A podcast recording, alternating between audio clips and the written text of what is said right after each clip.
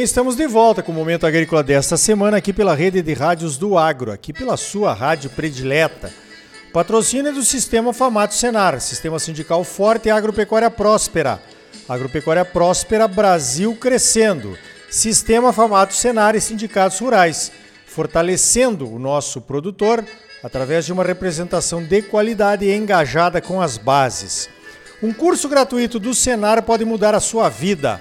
Todos os cursos e treinamentos do Senar são gratuitos porque já foram pagos pelos produtores rurais de todo o Brasil.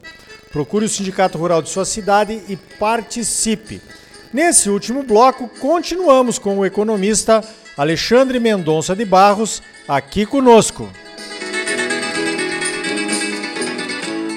Bom, Alexandre Mendonça de Barros, vamos falar um pouquinho sobre pecuária de corte.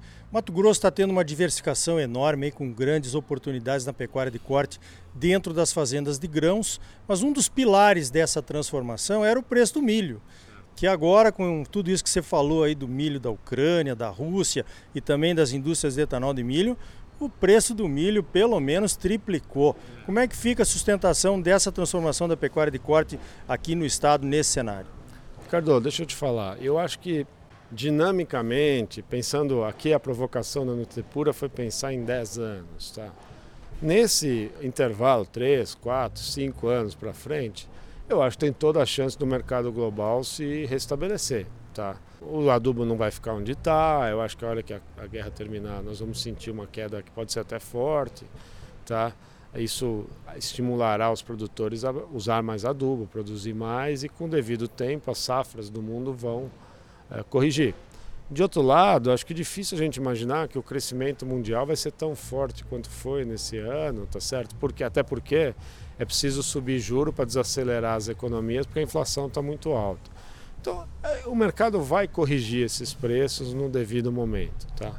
Mas não vai ser agora, provavelmente. Então, isso nos, nos traz um problema concreto para esse ano, né?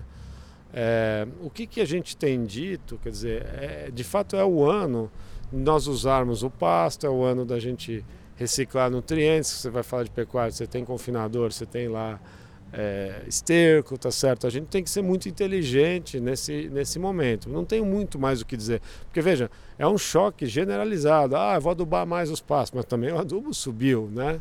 Ah, vou usar menos ração, eu preciso de pá. Então, a gente tem um desafio, é, precisamos usar muita inteligência, usar subprodutos de nutrição, né? casquinha de soja, é, nós estamos falando de provavelmente uma safra muito boa de algodão, em São Paulo deve ser uma safra bem melhor de laranja, a gente deve ter polpa cítrica lá.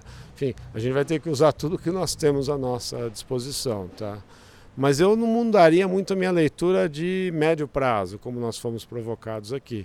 Mas sem dúvida, temos que ter consciência que é um ano, já veio de um ano complicado, é um ano complicado ainda e temos, eventualmente, né, um risco do que nós falamos. Imagina se o mundo não consegue adubar adequadamente, tá? ainda tem um risquinho no ar aí.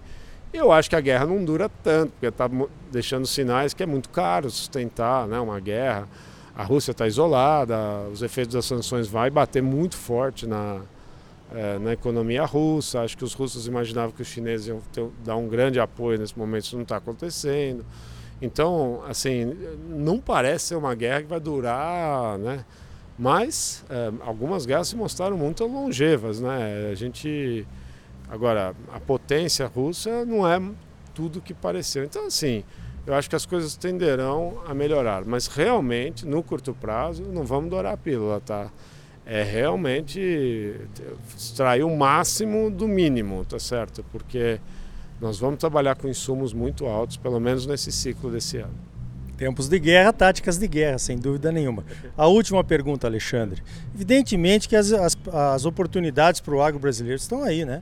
No milho, no próprio trigo, que hoje somos importadores, quem sabe vamos começar com o trigo no centro-oeste, né? Tem aí a questão da soja também, que a, a nossa safra foi pequena, mas aqui menor, mas aqui no Mato Grosso foi boa, tem, tem as carnes. Então, agora tem muitos países aí, Alexandre, é, preocupados com o estoque. Por exemplo, a Argentina já colocou imposto, a Ucrânia própria Isso. diz que não vai mais exportar.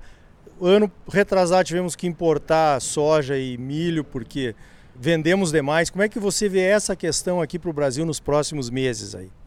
Eu acho assim, é, vai vir uma pressão para exportação de tudo. Tá? A minha percepção, o mercado global está muito nervoso, está morrendo de medo de, um, de faltar. É, vocês imaginem os países que importam trigo, como é que eles estão olhando hoje o cenário, é muito complicado. É importante dizer, pessoal, que até minha equipe fez uma pesquisa no dia da guerra.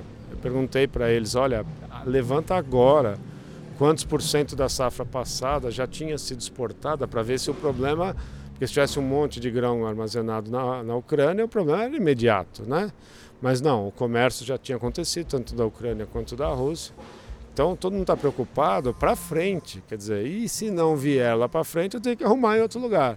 Então a minha impressão é que nós vamos ter uma pressão para exportar carnes, nós vamos ter uma pressão para exportar todos os grãos que a gente produzir aqui, vai ter uma concorrência grande com o mercado internacional, tá, gente?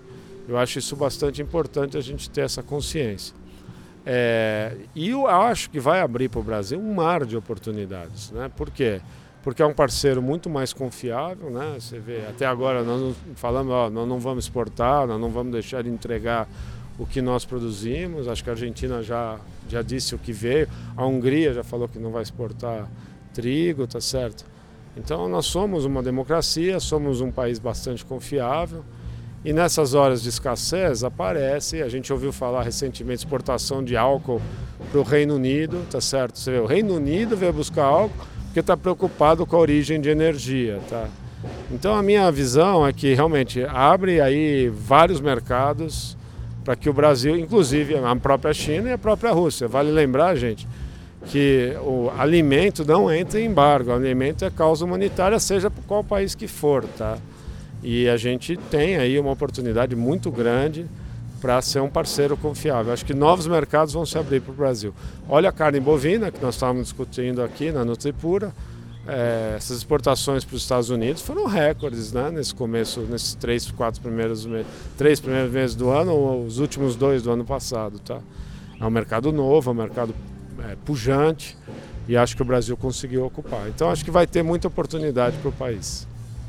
Muito bem, conversamos então com Alexandre Mendonça de Barros a respeito das questões econômicas aí nesse novo cenário da guerra. Parabéns pelo teu trabalho, Alexandre. Obrigado pela tua participação aqui no Momento Agrícola.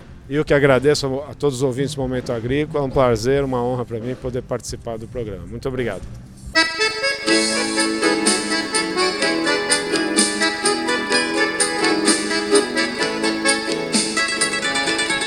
Então tá aí.